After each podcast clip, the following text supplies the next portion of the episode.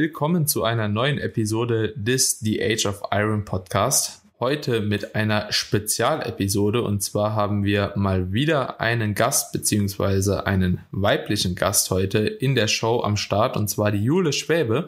Jule, du warst tatsächlich auch schon einmal hier zuvor auf dem Podcast beim The Age of Iron Podcast, allerdings dort noch im Rahmen einer Solo-Episode. Ab jetzt sind ja alle Folgen zusammen mit dem Tobi und dementsprechend geht es heute auch ein bisschen differenzierter nochmal zu dem letzten Thema, das wir besprochen haben, mehr um das Thema Peak Creek, Bikini Start und allem, was damit auch irgendwo einhergeht. Und wir freuen uns auf jeden Fall, dich heute hier begrüßen zu dürfen.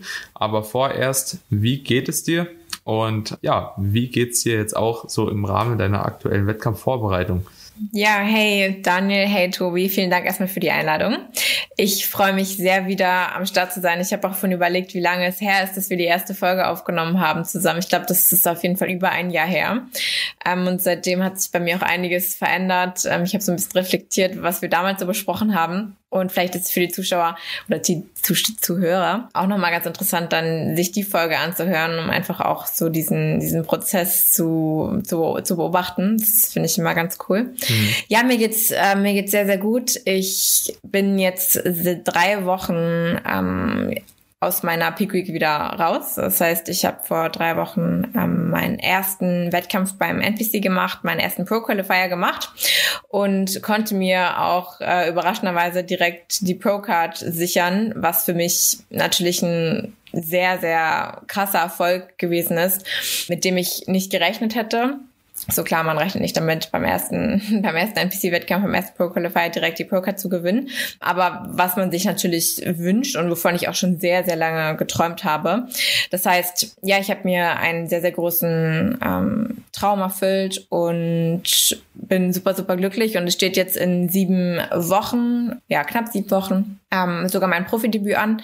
Ich habe direkt ähm, die Verantwortung an meinen Coach übergeben und der hat direkt entschieden, dass wir direkt das Profidebüt machen, weil im Endeffekt, ja, ich habe nichts zu verlieren. Man kann einfach erstmal schauen, okay, wie stehst du neben den Profis da? Ne? Wie ist überhaupt die Lage?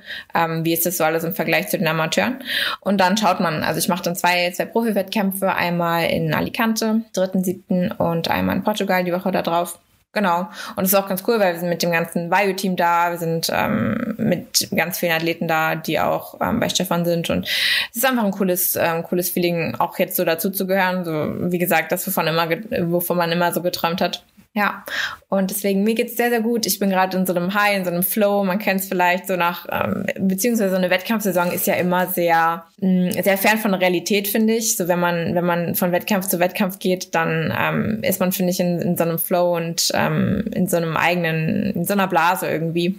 Und ja, darin befinde ich mich gerade noch. Ich bin gerade total high und äh, mir geht's sehr, sehr gut. Vielen Dank. Hört sich auf jeden Fall alles sehr positiv an. Tobi nickt schon die ganze Zeit so zustimmend. ja, voll. Ja, ich meine, mega geiler Erfolg auf jeden Fall. Sag Glückwunsch auf jeden Fall mal an der Stelle. Dankeschön. Ich, ich bin gespannt, wie du da bei den Profis äh, mitmachst dann. Ja.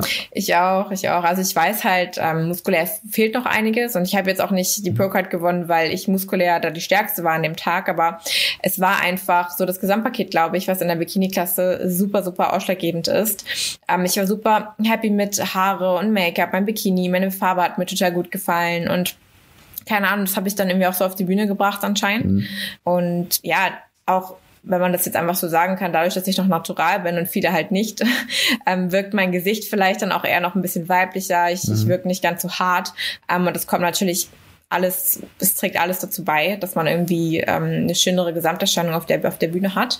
Und ja, dann ist es halt gar nicht mal so das ausschlaggebende Kriterium, okay, wie extrem ausgeprägt sind, ist dein Gluteus denn und wie krass äh, kommen deine Hamstrings raus, sondern wie es halt einfach ähm, die, ja, die Proportion, mhm. ne, die Symmetrie mhm. zu einem. Mhm. Genau, und deswegen, klar, bei den Profis ist es auch nochmal ein anderes Kaliber, das weiß ich auch. Ähm, aber we will see, ich, ich freue mich total. Mhm. Aber ich denke, das sind so, so Punkte. Wir hatten jetzt in der letzten Zeit, glaube ich, auch so zwei Bikini-Episoden nochmal gemacht mhm. gehabt. Mhm. Und das sind auch so die die Punkte eigentlich letzten Endes gewesen, die wir auch immer wieder halt eben aufgegriffen haben, gerade was so die Wertung anbelangt, dass halt eben nicht nur die Muskelmasse dahingehend halt eben ausschlaggebend ist, sondern dieser Gesamtlook, den man da auch in der Klasse irgendwo erzeugt und vor allem halt eben auch, wie das Starterfeld überhaupt neben dir ist. Weil okay. du musst ja grundsätzlich auch einfach in das Starterfeld passen. Wenn du jetzt bei den Profis startest, wie du das schon angesprochen hast, kann es natürlich sein, okay, du stehst dann halt eben neben deutlich muskulöseren Damen und dann kann es sein, dass du mit deinem Look halt eben vielleicht ein bisschen mehr untergehst, wohingegen du jetzt auf so einem äh, Amateurwettkampf beispielsweise halt eben auch mit einer etwas weniger ausgeprägten Muskelmasse da sehr, sehr gut halt eben präsent sein kannst und da halt eben auch wirklich gut reinpasst. Und dann in Kombination, wie gesagt, mit Farbe, mit Haare, mit Make-up, mit allem drum und dran, dass das dann natürlich auch letzten Endes sehr gut passen kann. Ne? Eben, eben, genau. Und ja, ich äh, probiere natürlich jetzt in der Zeit nochmal das Maximum herauszuholen. Ähm, auch den Rebound vielleicht so ein bisschen zu nutzen. Klar, so in der Diät auf dem Weg runter geht vielleicht auch noch mal ein bisschen was an Fülle verloren, weil du einfach super depleted bist. Auch in der ersten Peak Week, es war auch die erste Peak Week mit, äh, mit Stefan jetzt mit meinem Coach, ähm, bei dem ich erst seit jetzt im Dreivierteljahr bin und wir halt noch nicht zusammen gestartet sind. Und man muss ja auch erstmal schauen, okay, oder er muss auch mal meinen Körper kennenlernen. Klar, ich, ich habe meine Erfahrungswerte, die kann ich ihm mitteilen, aber er hat auch seine Strategien und dann muss man halt auch erstmal gucken, wie sich das einspielt. Ne? Mhm. Und ich glaube mhm. halt, ähm, dass wenn wir jetzt auf den, auf den Profi-Wettkampf hingehen und ähm, eher auffüllen als halt runtergehen, ähm, kann das auch nochmal eine Auswirkung haben. Hm. Kann, kann, kann schon gut sein. Also ich bin, bin, bin gespannt, ähm, wie das Ganze läuft, wie die Peak Week etc. verlaufen ist. Da würde ich ganz gerne auch später nochmal drauf zurückkommen. Aber äh, was mich jetzt noch interessiert vorher, beziehungsweise viele Zuhörer und Zuhörerinnen bestimmt auch, wie war denn letzten Endes so dein sportlicher Werdegang nochmal in der Bikini-Klasse? Kannst du das vielleicht nochmal kurz so Revue passieren lassen? Du bist ja jetzt nicht zum ersten Mal gestartet, zwar für die Saison vielleicht zum ersten Mal, aber es war ja nicht dein erster Start overall. Ähm, bei welchem Verband bist du vorher gestartet? In welcher Klasse bist du vorher gestartet, auch so hinsichtlich der Größe und äh, wie erfolgreich war das vorher? Ja, gerne.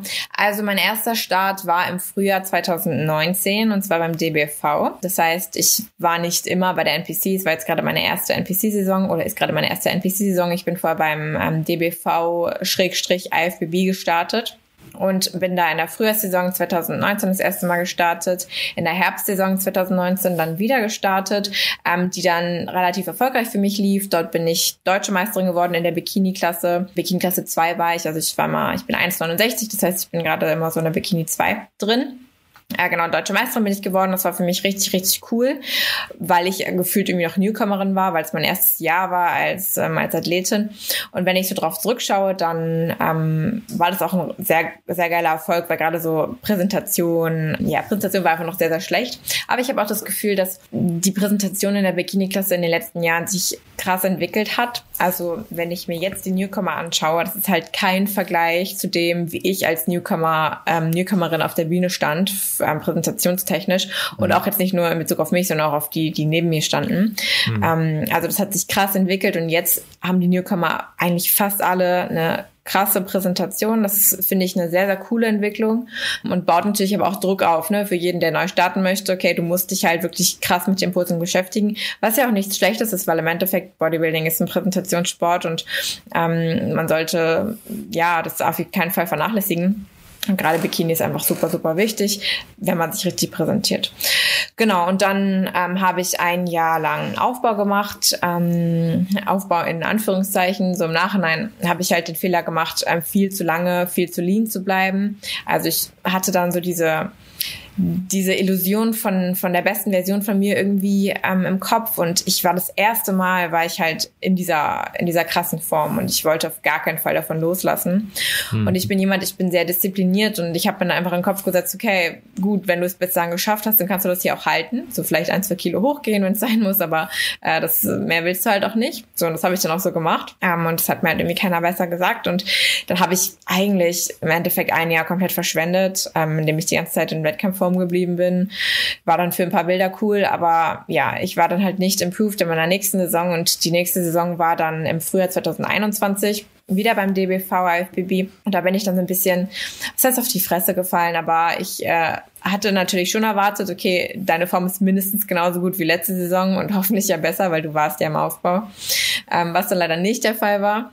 Und ich einfach äh, ja, durch die Diät, die dann, die dann kam, nochmal on top natürlich. Also ich war vielleicht dann im Endeffekt drei, vier Kilo über Wettkampfgewicht die Diät, die hat mich dann einfach maximal viel Muskelmasse gekostet. Mhm. Und ich stand im Endeffekt einfach dünner auf der Bühne als in der Saison davor. So dünner, ich sah ausgezehrt aus und ähm, wollte dann natürlich mich international auch ähm, höher platzieren, hat teilweise dann für die Top 6 gereicht, aber mehr war da, mehr war da einfach nicht drin. Hm. Und dann wusste ich, okay, es muss irgendwas passieren, ich muss was verändern. Ähm, ich bin dann zu Stefan gewechselt und wollte eigentlich auch erstmal noch weiter beim DBV bleiben. So, so war der Plan.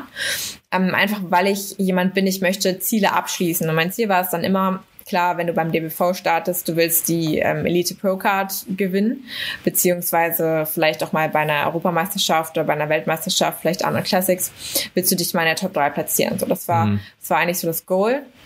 Ähm, und das wollte ich schaffen. Und dann habe ich mir gesagt, okay, dann wechselst du vielleicht rüber, weil das All-Time-Goal ist halt eigentlich schon mal auf der Olympiabühne zu stehen. Das wäre halt mhm. halt schon mal richtig, richtig geil.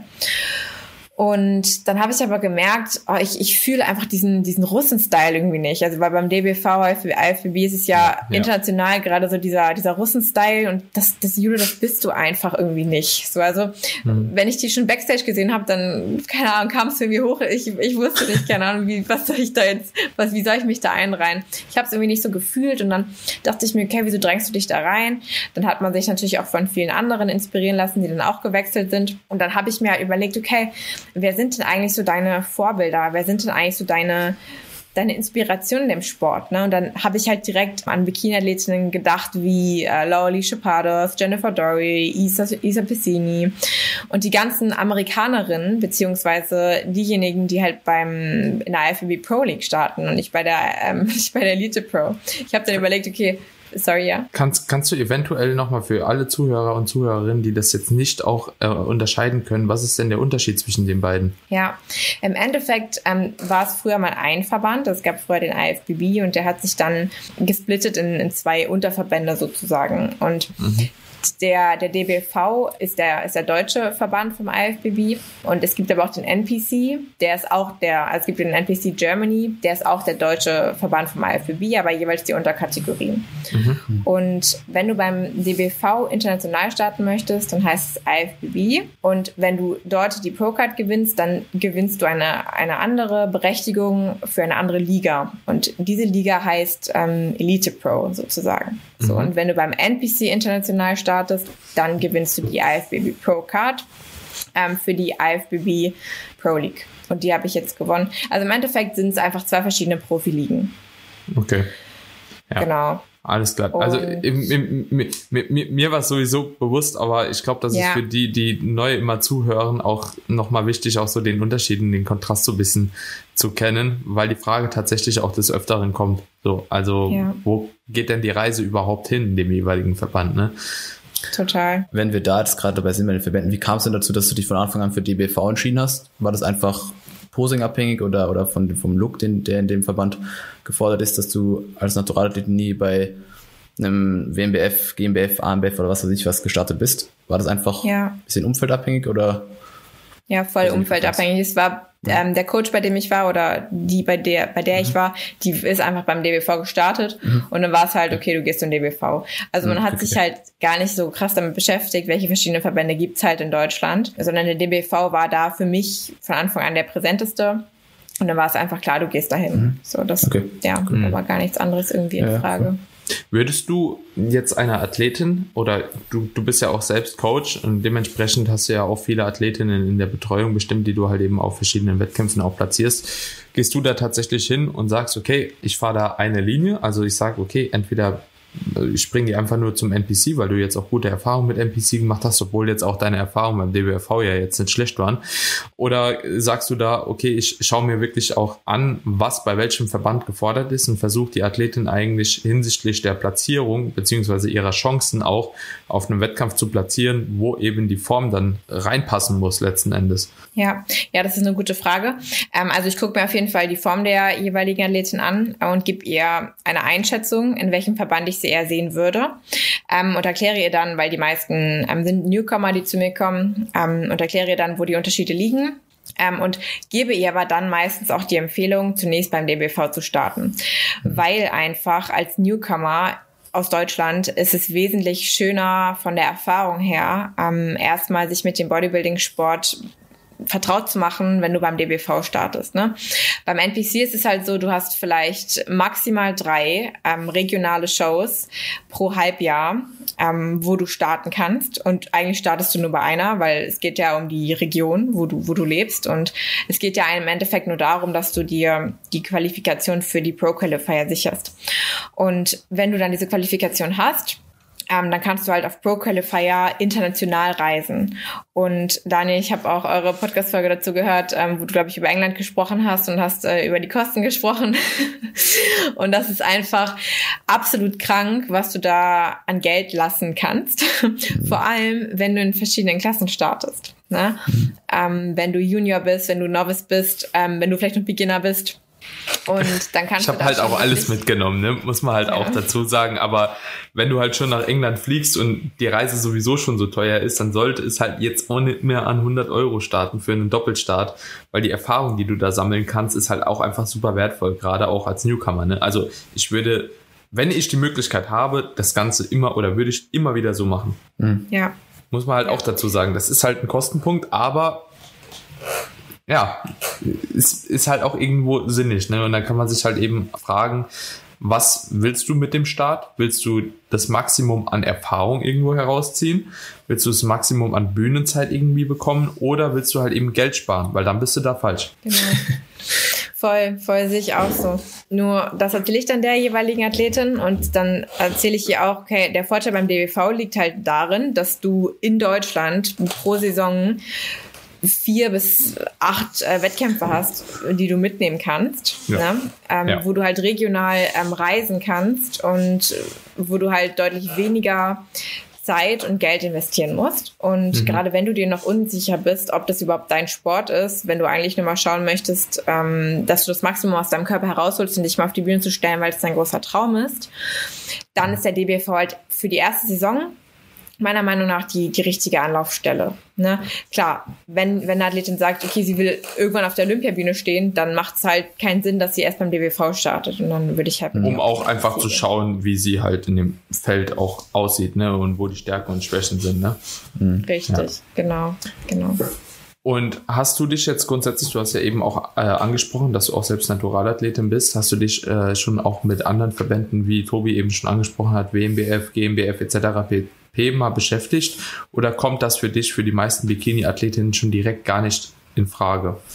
Das wäre jetzt auch ja. mal interessant, einfach zu wissen von mhm. jemand, der jetzt äh, damit auch nicht so so einen Umgang vielleicht vorher schon hatte. Ähm, einfach auch für uns, weil wir sind ja jetzt auch irgendwo Coaches in dem Bereich und wir haben natürlich einen Kontrast jetzt zu dir oder zu vielen anderen, die halt eben sehr mit dem DBFV in Kontakt stehen oder auch mit der MPC, immer so einen kleinen Drang, sage ich jetzt erstmal, äh, Leuten natürlich auch dort zu platzieren, wo man eben auch gute Erfahrungen gemacht hat. Und das ist bei uns natürlich dann auch irgendwo bei den Wettkämpfen. Aber äh, ich war jetzt auch, oder wir haben jetzt angefangen, auch so ein bisschen zu shiften auf den DBFV. Ich habe ja jetzt, äh, oder wir haben ja jetzt diese Lean auch auf den DBFV dann erstmals gestellt. So mit der Franzi bin ich jetzt in der Wellnessklasse auch beim ja. DBFV.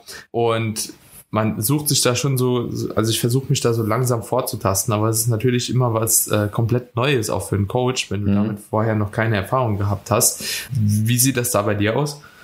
Ja, also mir geht's da genauso, weil ich habe halt noch überhaupt keine Berührungspunkte so richtig gehabt mit, mit anderen Verbänden in Deutschland, mit, mit Naturalverbänden.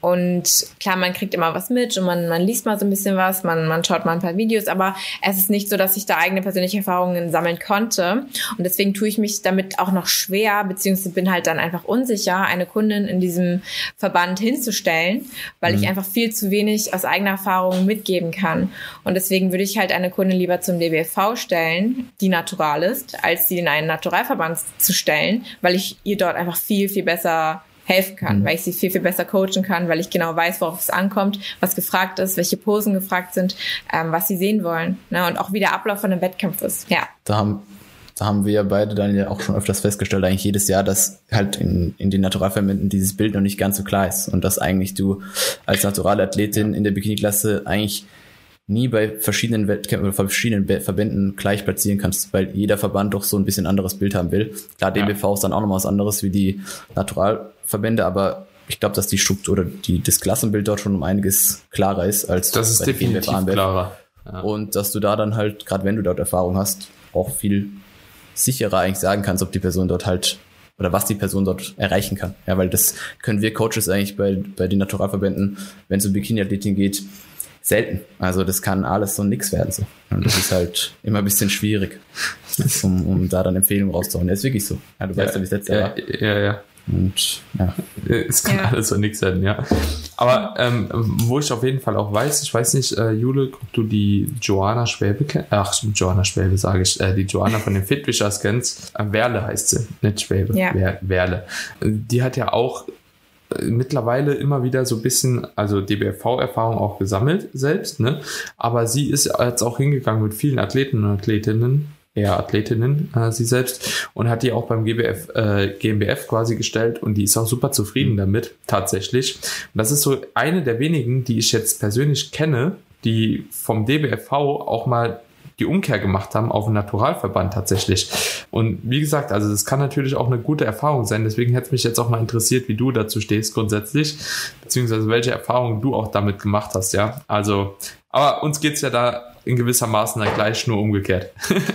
Hm. Ja, genau, genau. Es ist irgendwie umgekehrt. Also ich bin noch überhaupt nicht abgeneigt, aber es ist einfach, wenn ich mich nicht sicher in etwas fühle, dann tue ich mich schwer, das anderen Leuten weiterzugeben. Also vermutlich müsste ich einfach mal gestartet sein, hätte so ein, zwei Wettkämpfe machen müssen und dann hätte ich auch einige Athleten dahingestellt. Aber aktuell ist es für mich schwierig oder ich müsste mich einfach ein bisschen mehr ähm, damit beschäftigen, vielleicht mal Wettkämpfe äh, zum Zuschauen besuchen Genau, ähm, ja. Aber das liegt einfach gerade auch nicht in meinem Interesse, ehrlich gesagt. Ja. Also es ist gerade nicht so mein, mein Hauptfokus, aber grundsätzlich wäre ich da auf keinen Fall abgeneigt. Ja. Hm. Ja, ich denke, da geht's ja uns auch in gewissermaßen bei allen so ein bisschen ähnlich. Ne? Also ich glaube, ja. da ist auch einfach so dieser Austausch zwischen Coaches halt eben sehr, sehr wichtig, die ja. auch Athleten mhm. in dem jeweiligen anderen Verband stellen und ähm, dahingehend halt eben auch die Informationen so ein bisschen rauszusuchen, wie du auch schon gesagt hast, neben dem Besuch der Wettkämpfe per se. Ne? Also die Wettkämpfe muss man einfach besuchen, um da bessere Informationen zu kriegen, keine Frage. Aber ich glaube, der Austausch ist da halt eben auch super wichtig. Deswegen freue ich mich jetzt auch gerade besonders, dass wir auch mit dir nochmal den Podcast hier machen, um da einfach auch nochmal ein anderes Bild zu bekommen. Weil das ist natürlich so eine Chance, die man halt eben auch jetzt nicht so oft hat, ne? da mal eine passende Person auch zu finden, die auch in verschiedenen Verbänden, jetzt beispielsweise bei der IFBB, auch schon Erfahrung gesammelt hat. Also sehr, sehr cool. Sehr, sehr cool auf jeden Fall. Tobi, hast du dahingehend noch eine Frage? Nö, was Verbände angeht, würde ich, würde ich sagen, haben wir jetzt vieles besprochen. ich ja. denke, es ist einfach, einfach wichtig, sich davor ein Bild zu machen, wie wir jetzt schon in den ganz anderen Bikini-Folgen auch gesagt haben. Ähm, was will der Verband sehen und passt mein Athletin halt da auch hin? Ja, und mhm. ähm, kann sie sich mit dem Posing identifizieren, passt dir das Posing? Ja, aber das ist ja, glaube ich, auch schon noch ein großer Unterschied von, von den einzelnen Verbänden zueinander. Ja. Ähm, Gerade was NPC angeht, hast du ja nur noch eine Front- und eine Backpose. Und das ist halt genau. dann schon, ja, will die Person das oder findet sie das gut? Liegt ihr das auch? Äh, spiegelt es irgendwo Stärken oder Schwächen wieder? Ja, ist dann die Frage, ob halt das passt. Aber ansonsten denke ich, haben wir dazu alles gecovert. Mhm. Ich würde sagen, können wir mit Peak oder sowas weitermachen, was du noch vorhattest anzusprechen. Ja, definitiv. Also Peak Week wird jetzt bestimmt ziemlich interessant, gerade auch so im Kontrast mhm. zu äh, allen anderen Klassen ist, denke ich, da die Bikini-Klasse wirklich die einzige Klasse, in der man das Vorgehen maßgeblich abändert, nehme ich mal an.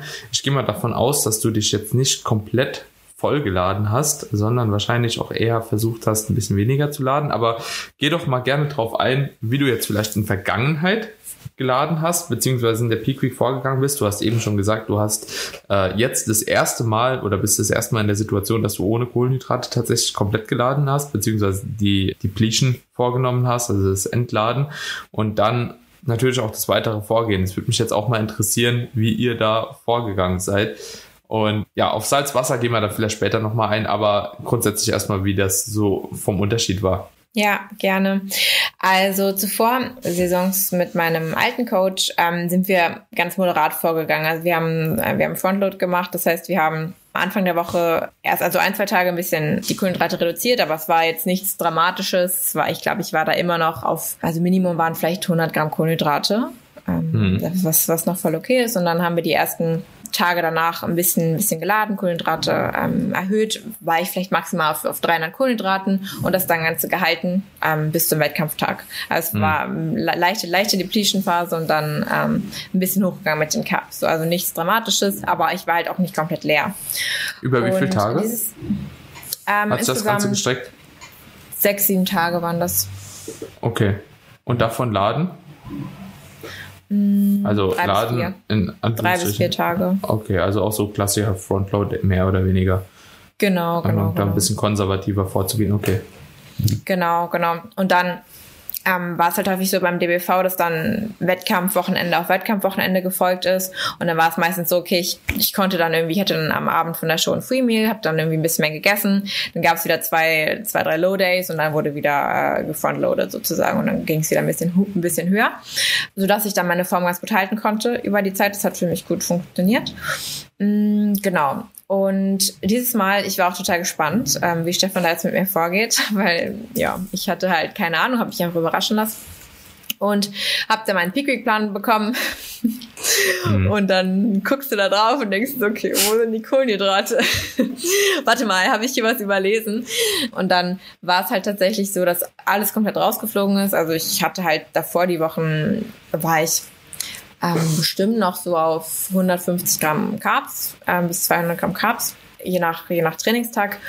Und dann war halt wirklich auf 20, glaube ich, 25 Gramm Kohlenhydraten mit, also mit Gemüse. Ne? Mhm. Ähm, das war schon heavy. Mhm. Und irgendwie habe ich mich aber dann gefreut auf diese Herausforderung, weil ich habe diese Erfahrung einfach noch nie gemacht. Und ja. ich war einfach total gespannt, wie es mir damit geht. Weil man stellt sich dann so ein Training äh, auf 25 Gramm Carbs schon irgendwie hart vor. Also klar, du willst in einem Peak trainierst, sowieso, sowieso entspannt.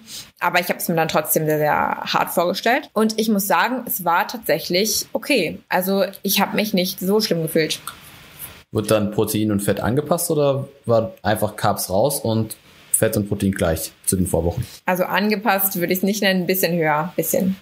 Okay, okay, okay. Aber, aber Kalorien waren schon sehr, sehr low. Waren schon sehr, sehr low. Aha, okay, okay, okay, Ja, also ich, ich glaube, ich war angepasst noch, ich war würde ich bei, jetzt nicht nennen.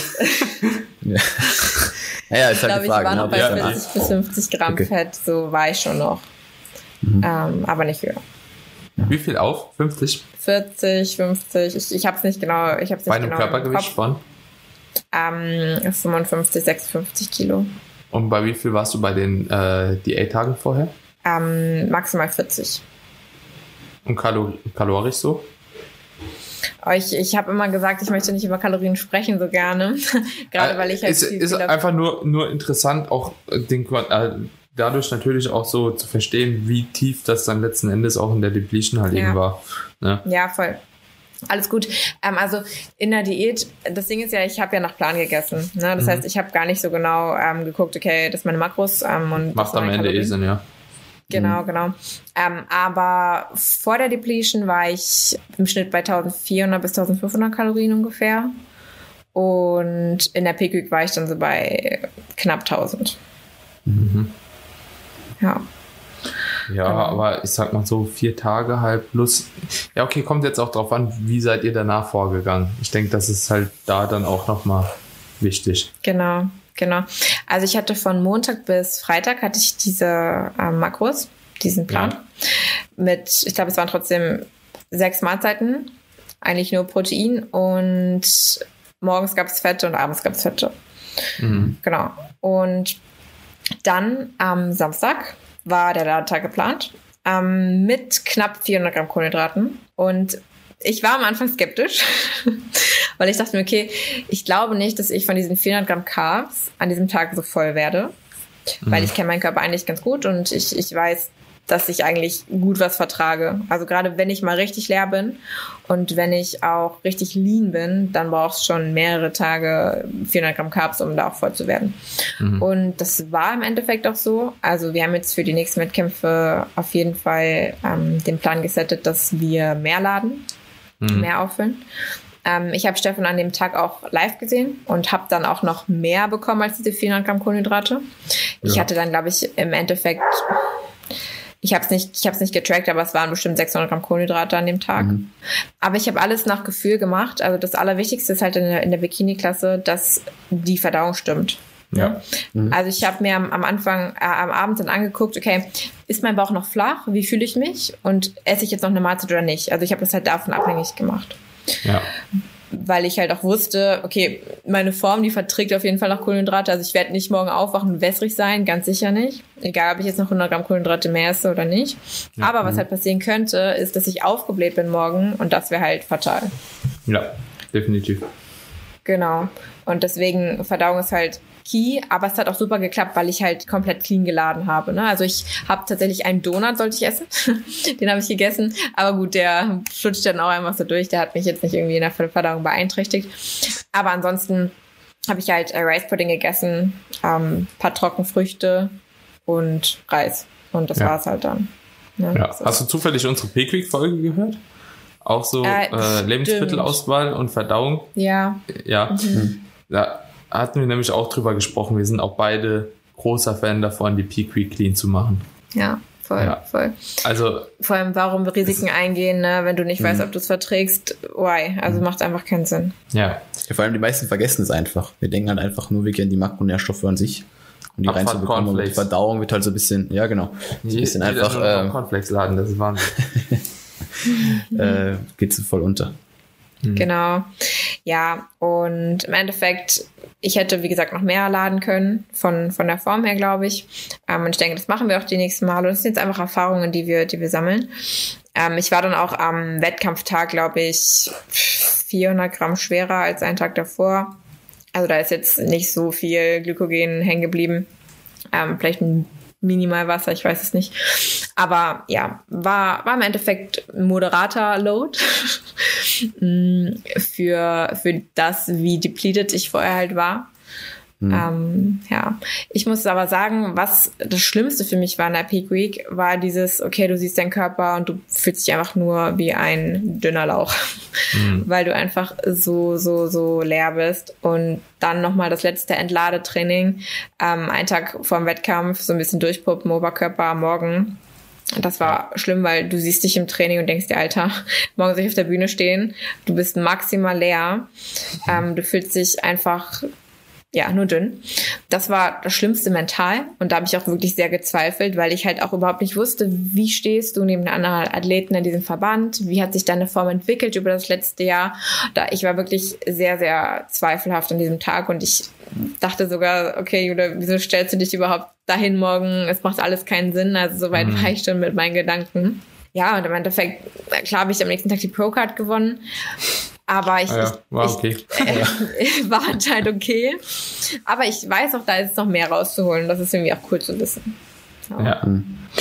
Jule, dann noch, vielleicht noch in dem Kontext auch, bevor das untergeht. Ihr habt bestimmt auch irgendwo äh, ein bisschen was am Wasser- und Salzhaushalt manipuliert. Habt, oder habt ihr da nichts manipuliert? Seid ihr da straight vorgegangen? Hast du da auch im Hinblick auf deine Lebensmittelauswahl explizit nochmal drauf geachtet?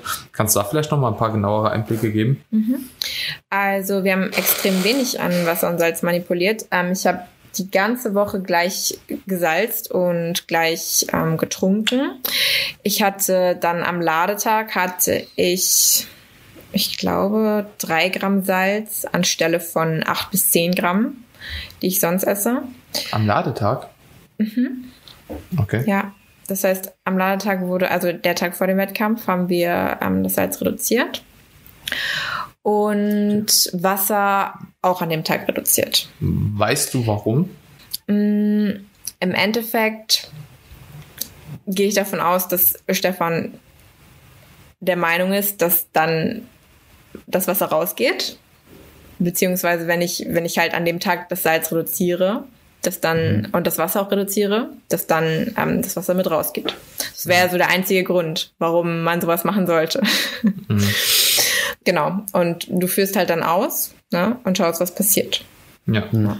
Würdest du das bei deinen Athleten, Athletinnen genauso machen? Ähm, wie ich bisher vorgegangen bin mit meinen Athletinnen, ähm, ist auch, dass ich das Salz reduziere, ja, am, mhm. ähm, am Tag vorher. Genau. Das ist wie macht ihr das? weil ich, ich fahre es hoch. Okay. Ich auch. Ja. Weil er eigentlich einfach mit steigendem Kohlenhydratanteil irgendwo Salz ja hilft, das, das Ganze in die Zelle zu schleusen. Ja, ich meine, du machst das wahrscheinlich auch, David, äh, David, Daniel. Mhm. Dass du einfach deswegen, also mit ansteigendem Kohlenhydratanteil, sind das Salz so setzt aber wahrscheinlich auch nicht viel, also vielleicht Ja. zwei Gramm mehr oder sowas. Ja, kommt natürlich drauf an, also wie, wie, Klar. wie viel Salz halt konsumiert wird und dann prozentual fahre ich das halt eben äh, ein bisschen hoch. Ja, so ungefähr Ja, voll, voll. 10 Prozent, so 5 Ja, bis ja. 10 Prozent pro äh, Gramm Salz halt. Ne? Also wenn du halt eben 10 Gramm Salz konsumierst, gehe ich da halt eben mit steigendem Kohlenhydrat vielleicht 1 Prozent hoch und erhöhe auch zusätzlich die Flüssigkeitszufuhr halt. Ne? Mhm.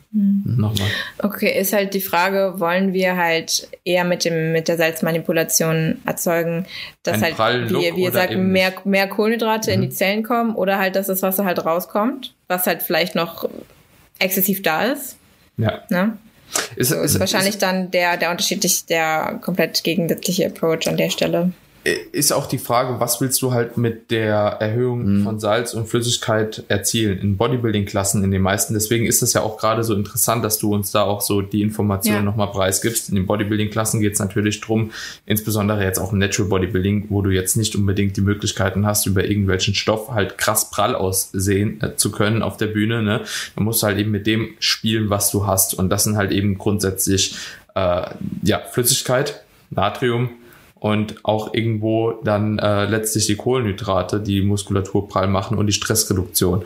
So, und wenn du halt eben nur die Stellschraube der Kohlenhydrate hast und die halt eben prall aussehen lassen möchtest, dann kannst du natürlich da auch hochgehen. Ich denke, es würde auch funktionieren, wenn du einfach alles gleich beibehalten äh, lassen würdest. Also da geht man dann natürlich weniger Risiko rein, aber mittlerweile versuche ich mich da auch einfach ein bisschen auszuprobieren, wie hoch kann ich denn das Salz letzten Endes wirklich bringen, um noch eine, äh, einen besseren Look auch rauszukitzeln, weil das Ganze ist ja auch irgendwo ein Versuchsprojekt weiterhin, ne? muss man halt auch ganz klar sagen.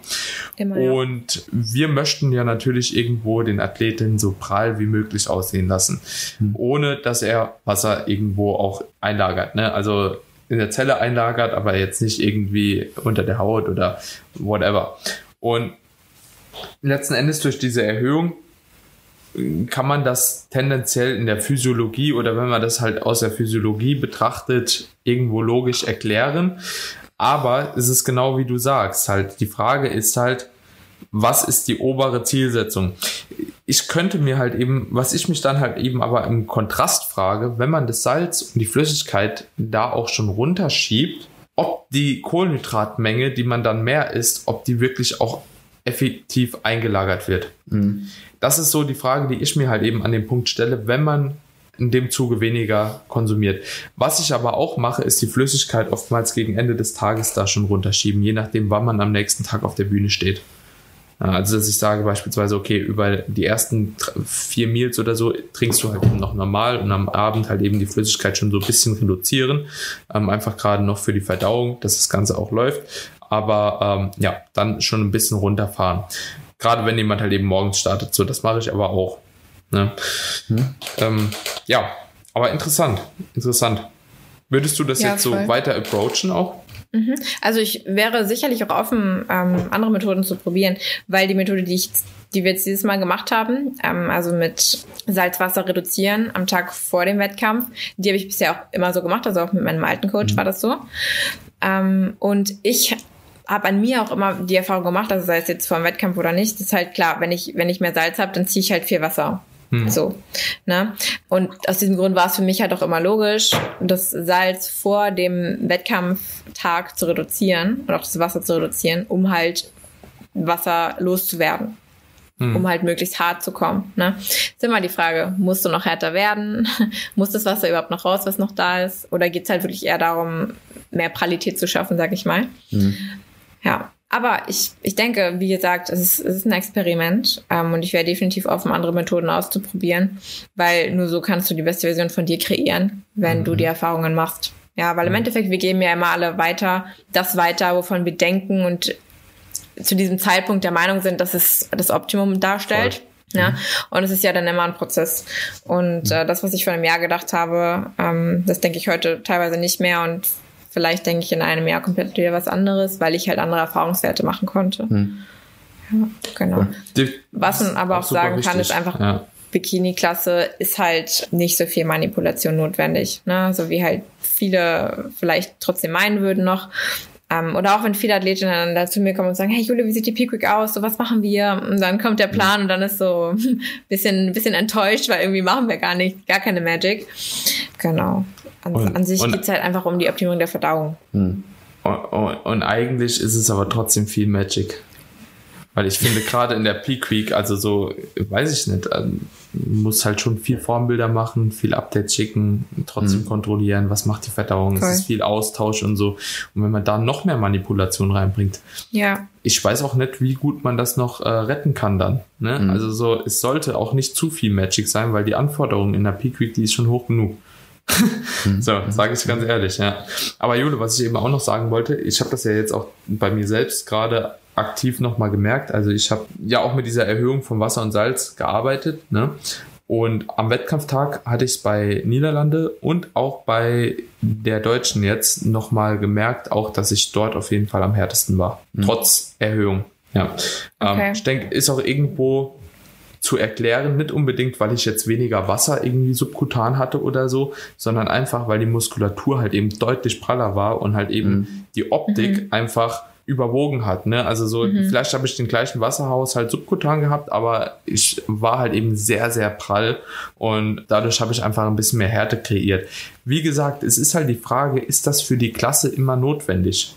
Ne? Also ist das oder dieses Risiko, das damit auch einhergeht, dass man vielleicht ein bisschen spillt wäre, ne? ist es das mehr Passt wert? das halt. Ja, und dementsprechend würde ich, also gehe ich auch bei der Bikini-Klasse ein bisschen vorsichtiger vor. Also bei den Athletinnen, die ich jetzt da betreut habe oder ja, betreue. Ich ja. würde grunds grundsätzlich sagen, was sie auch schon gesagt hat, dass eigentlich wirklich mit am wenigsten Manipulation oder auch am wenigsten Riskantes, sag ich mal, ausprobiert wird in, bei Bikini, einfach in der Peak Week und einfach viel, viel so konstant wie möglich eigentlich gehalten wird. Training ein bisschen manipuliert, einfach Stress reduziert, Ja. weil dadurch äh, die Form ja eigentlich auch schon gewinnt und mit den Kohlenhydraten eigentlich jetzt keine gar nicht drauf aus ist, dass alles super prall und alles super vaskulär und alles super, super hart ist. Ja, das ist ja Und, und auch die Verdauung, ne? Wird ja, Ja, auch genau. durch die Stressreduktion maßgeblich Ja, nochmal genau. beeinflusst. Also, was ich auch ganz gerne mache in der Bikini-Klasse, eigentlich tatsächlich vorher, also wie so ein Deload-Diet-Break einfach einbaue Mhm. und das kon komplett konstant halte. Also zumindest, wenn die Athleten liegen genug ist schon. So, dann kannst du das eigentlich auch eine machen. Woche so, dann vor der einfach Peak so Week bis- oder Nein, nee, nee, nee, als, als Peak Week. Als Ach Peak so, okay, Week. okay. Nur halt eben mit der zusätzlichen Manipulation beziehungsweise mit der Vorgabe, dass halt eben Wasser, Salzhaushalt, konstantes Gemüse Mhm. vielleicht ein bisschen reduzieren, auch nochmal dann in dem Zuge und solche Dinge. Aber Mhm, dann kommst du da eigentlich auch schon mit einer sehr soliden Form hin, wenn halt eben die Härte da ist durch die Stressreduktion halt. Ne? Mhm, voll. Und das wäre halt auch eine Möglichkeit. Ja. Genau, genau. Also zum Training kann ich vielleicht noch was sagen. Ähm, Cardio haben wir auch in der Peak Week komplett rausgenommen. Also ich war vorher relativ hoch mit dem Cardio, habe jeden Tag eine Stunde gemacht, ähm, was jetzt erstmal viel klingt, aber da ist halt überhaupt keine Alltagsaktivität mit einbezogen. Ne? Also ich hatte jetzt keine Step-Vorgabe oder so. Und was ich dann, was ich dann für mich so gemacht habe, um es einfach nachvollziehbar zu halten, ist ich bin, ich habe ein Laufband zu Hause und bin jeden Morgen eine halbe Stunde im strammen Schritt spazieren gegangen. Das war so meine erste halbe Stunde und dann habe ich noch eine halbe Stunde auf dem Stairmaster gemacht. Ähm, sechsmal die Woche war das. Und dann war es halt, ja, mein, meine eine Stunde so und ähm, das war halt dann ähm, mein konstanter Faktor sozusagen. Und das komplett rausgenommen. Ähm, ab, ab Montag dann, weil ich auch einfach mal, weil mein Gewicht gut gedroppt ist, weil ich äh, gut hart geworden bin dann noch. Und Training war komplett gleich vom, vom Split, von, von den Übungen, beziehungsweise ich habe Freestyle trainiert, das, was ich halt gut gefühlt habe. Nur die Intensität ging halt runter. Ich trainiere sowieso nach dem High-T-Prinzip, das heißt, Volumen ist sowieso low. Ähm, und dann halt die, die Intensität halt runter, runtergeschraubt. So klar, kein Muskelkater, kein Stress, wie ihr schon gesagt habt. Und Ballaststoffe wurden auch reduziert im Sinne von, dass ich halt einfach den letzten Tag auch gar kein Gemüse mehr gegessen habe. Ähm, Da gab es halt dann nur noch ein bisschen Trockenobst zum Laden.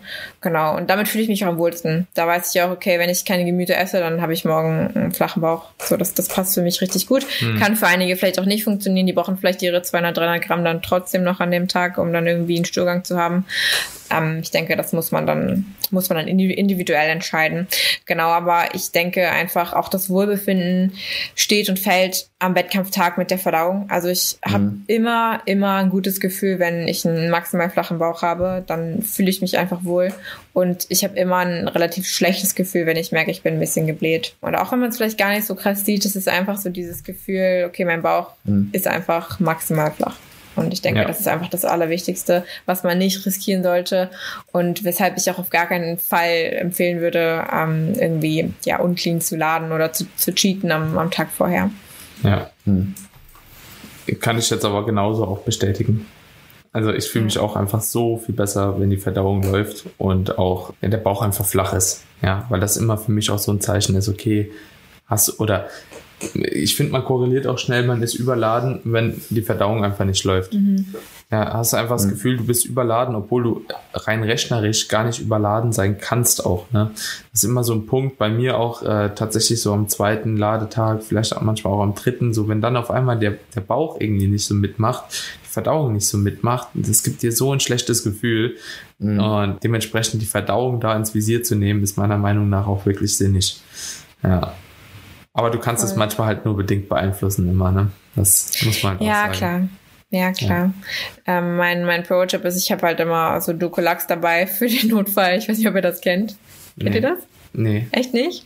Okay, dann solltet ihr das so kennen. Das, abführend, ne? Mhm, das kriegst du aber aus der Apotheke, das ist jetzt nichts ähm, krank, krasses oder so. Mhm. Klar, wenn du es jeden Tag nimmst, dann ist es auch maximal ungesund. Aber mhm. ich habe es halt immer dabei. Es ist einfach für, für mein Gefühl. So, okay, du könntest, wenn du morgens nicht auf Toilette kannst, dann nimmst du also einen Dukolax und dann geht's halt. Also es ja. ist halt wirklich wie auf Schnips und du kannst halt auf Toilette gehen. Okay, krass. Also das müsst ihr mal probieren. Hast, hast du dann dadurch irgendwie mal ähm, Auswirkungen auf die Form gehabt, irgendwie durch den Wasserhaushalt? Durch die Verdauung oder ist alles mm -mm. gleich geblieben? Das, das, ist, nicht, das ist tatsächlich auch so ein Punkt gewesen, der mich immer davon Einzige. abgehalten hat, so ein bisschen ja, aus Angst. Äh, ich könnte dadurch irgendwo auch gerade so äh, ja die Elektrolythaushalt halt so ein bisschen mhm. beeinflussen. Ist aber wirklich so mehr aus Angst und weniger aus Erfahrungswerten heraus, weil ein Kollege von mir, der hat auch eine Krankenschwester als Freundin, der hat gesagt, so, ja, wir haben ein bisschen was zu Hause, so kann ich dir halt auch mitbringen, ne? Das dann, dann läuft das. Ne? Aber da habe ich immer so gedacht, oh, ich hoffe einfach noch drauf, so dass es von selbst erleben geht. Und wo ich auch Angst hatte, ist, dass das so Nachwirkungen hat, dass ich dann während dem Auftritt eventuell das Gefühl habe, zur Toilette zu müssen. So, und das wäre halt auch sub-suboptimal schwierig. Ja, also ich kann nur aus Erfahrung von mir sprechen. Ich nutze das seit meiner ersten Saison und eigentlich an fast jedem Wettkampftag, wenn ich nicht auf Toilette konnte. Und für mich funktioniert es perfekt. Also beim, ich bin da wirklich komplett leer. Also es ist wirklich komplett leer, so wie es auf natürliche Weise auch selten, sehr selten der Fall ist. Ähm, und du hast wirklich einen sehr, sehr flachen Bauch. Und ich habe danach gar keine Probleme mehr gehabt, weil du bist halt komplett leer und dann kommt halt auch nichts mehr. Hm. So, wenn, wenn wir jetzt schon dabei sind. Kannst, kannst du mir gerne mal den Link schicken? Ich habe ja auch noch zwei Wettkämpfe. also, ich würde es einfach vorher mal probieren. Ne? Einfach mhm. mal irgendwie ja, safe. Zwei, also, oder, zwei oder drei Weeks out und mal gucken, wie du darauf reagierst. Und dann. Ähm, deswegen, ja. jetzt habe ich noch Zeit.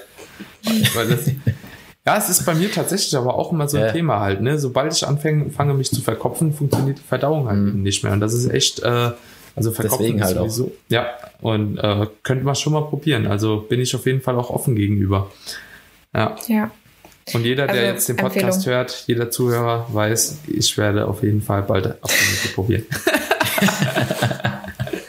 Geil. Ja, aber vielleicht nochmal okay. Disclaimer so, man muss halt auch echt aufpassen, weil es macht schon auch süchtig im Sinne von, du kannst einfach auf Toilette gehen, du hast einfach den ganzen Tag maximal flachen Bauch.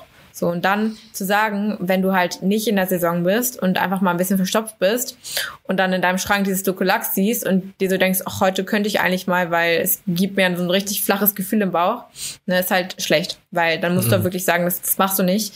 Weil wenn du es häufig nimmst, und das habe ich auch schon gemacht, also was heißt häufig so, dann habe ich so gesagt, ach, so zweimal die Woche geht ja schon, mhm. dann gewöhnt sich dein Körper dran.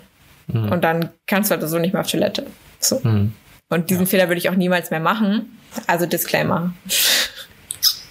Auch da glaube ich tatsächlich, das ist ähnlich wie bei Melatonin, das ist auch viel mit Psyche auch verbunden. Ja. Also so, weil viele Leute können mit Mel ohne Melatonin halt eben nach einer längeren äh, Zufuhr auch nicht mehr einschlafen. Und rein theoretisch müsste es trotzdem gehen, weil dein Körper ja trotzdem Melatonin bildet. Ne? Und mhm. genauso ist es, glaube ich, auch mit dem Stuhlgang. Wenn die Psyche da anfängt drin zu hängen so, und du weißt, okay, ich muss das nehmen, so damit ich irgendwie zur Toilette kann, dann kannst du auch sonst nicht zur Toilette. Das ist mhm. genauso wie wenn du beim Wettkampf denkst, so, okay, ich muss vor dem Wettkampf unbedingt zur Toilette gehen, dann kannst du auch nicht gehen. Ne? Mhm. Also so, das ist, äh, ist super spannend alles. Ähm, wie halt eben die Psyche und gerade das Nervensystem da auch mit den jeweiligen Organen so ein bisschen zusammenhängt. Ne? Absolut. Hm. Wahnsinn. Naja, Tobi, hast du noch eine Frage? Wir haben ja noch über Pump-Up gesprochen, Pre-Stage, ob wir, das, ob wir das besprechen wollen, können wir machen, aber an sich haben wir, glaube ich, jetzt ziemlich viel durch. Wollen wir es ansprechen auch. oder? Können es mal noch kurz ansprechen. Ja. Ganz kurz. Kurz zusammengefasst, wie sieht ein Bikini-Pump-Up aus? Gibt es ja. ein Bikini-Pump-Up? es gibt einen Bikini-Booty-Pump-Up. Gibt es ähm, ein, gibt, einen Pump-Booster? Ich habe Stefan gefragt, äh, hey Stefan, soll ich vorher einen Pump-Booster ähm, trinken? Weil es meiner Meinung nach schon Sinn gemacht hätte. Er meinte, nee, ich habe damit keine Erfahrung gemacht, mach's nicht. Hm. So, das heißt, er, er, ist halt, er ist halt einfach ein, ein Coach. Er macht halt das, was für ihn immer funktioniert hat und hm. er geht halt keine Experimente ein. Das heißt, ich hätte wahrscheinlich, hätte ich mich jetzt selbst gecoacht, hätte ich ihn wahrscheinlich schon genommen. Wie ich, was habe ich vorher gemacht? Ich habe Gatorade getrunken. 300, mhm. nee, 200 Milliliter. Also einfach ein paar schnell verfügbare Kohlenhydrate mit einem Gramm Salz oder zwei Gramm Salz vorher, 20 Minuten vorm, vor der Bühne ungefähr. Du kannst es ja eh immer schlecht abschätzen, das finde ich immer ein bisschen schwierig. Wann trinkst du jetzt? So, wie schnell geht's jetzt wirklich? Ähm, und dann habe ich aber relativ früh begonnen, mich aufzupumpen, weil ich im Training immer wieder sehe, dass meine Form so viel besser ist. Klar, wenn ich, wenn ich gepumpt bin und auch, dass mein, mein Gluteus einfach viel besser rauskommt, wenn ich gepumpt bin. Und deswegen mhm. habe ich mir explizit gesagt, Julia, du pumpst dich richtig gut auf und war auch mit die Einzige hinter der Bühne, ähm, die wirklich konstant gepumpt hat. Mhm. Ähm, ich habe dann, was habe ich gemacht? Ich habe mit einem, ich habe ADLs gemacht mit einem Band vor allem, mhm. einfach für den Glut, dann ein paar Kickbacks. Man muss ja auch immer aufpassen dann mit der Farbe und dann, wo kann ich mir jetzt ein Band drum machen, wo nicht. Das ist immer so ein bisschen schwierig. Aber ansonsten, ja, Glutes aufgepumpt. Ähm, und ich hatte dann auch ein besseres Gefühl. Also ich habe auch einen guten Pump reinbekommen tatsächlich. Ja. Und dann habe ich zwischendurch immer wieder gepumpt. Ja. Mhm. Also entspannt. Ganz entspannt. Ein bisschen, ein bisschen Schulter auch noch. Ja. Mhm. Rücken, Latt? Äh, nee, gar nicht, weil beim NPC zeigst du eh nicht dein Latt. Ist, ist ja überflüssig. Mit den Haaren. ja. Genau, Haare ja. sind davor. Ähm, und also hintere Schulter ein bisschen. Hm. Mhm. Interessant. cool. Einfach alles das aufgepumpt, was wir nicht aufpumpen. Perfekt. Ja. ja, alright, Jule. Ich würde sagen, so, dann haben wir eigentlich eine gute Episode auch hier im Kasten. Ja. Mhm. Yes. Ich danke euch.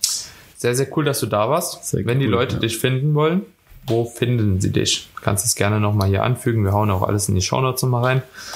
Yes. Sie finden mich auf Instagram unter Jules Bikini, auf YouTube unter Judo Schwebe und mein Podcast heißt The Excellence Attitude Show. Hört sich gut an.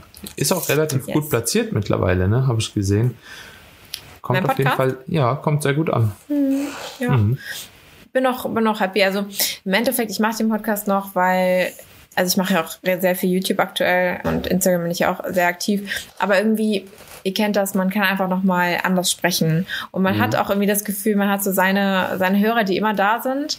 Also bei mir sind das so meine Mädels irgendwie, die sind irgendwie mal da. Und die, die feiern mhm. irgendwie das, was ich sage. Und ich kann einfach so, ich bereite mich auch auf meine Podcast-Folgen eigentlich selten vor, sondern ich äh, suche mir mal so ein Thema, was fühle ich gerade, was beschäftigt mich gerade selbst. Und es geht halt viel um Mindset und mentale Stärke. Ähm, und dann erzähle ich einfach so aus meinem Herz raus. Und ähm, ja, es macht mir auch total viel Spaß. Mhm. Ja, hört sich doch gut an. Aber wir kennen das. Alright, Freunde. Und wenn euch die Episode gefallen hat, dann dürft ihr natürlich gerne die Episode in den sozialen Medien teilen, egal ob ihr das über die Story machen wollt oder wo auch immer, uns gerne verlinken und natürlich auch äh, eine Bewertung bei Apple Podcast oder bei Spotify dalassen. Fünf Sterne wäre super. Eine kleine Beschreibung dazu und wir wären euch super dankbar.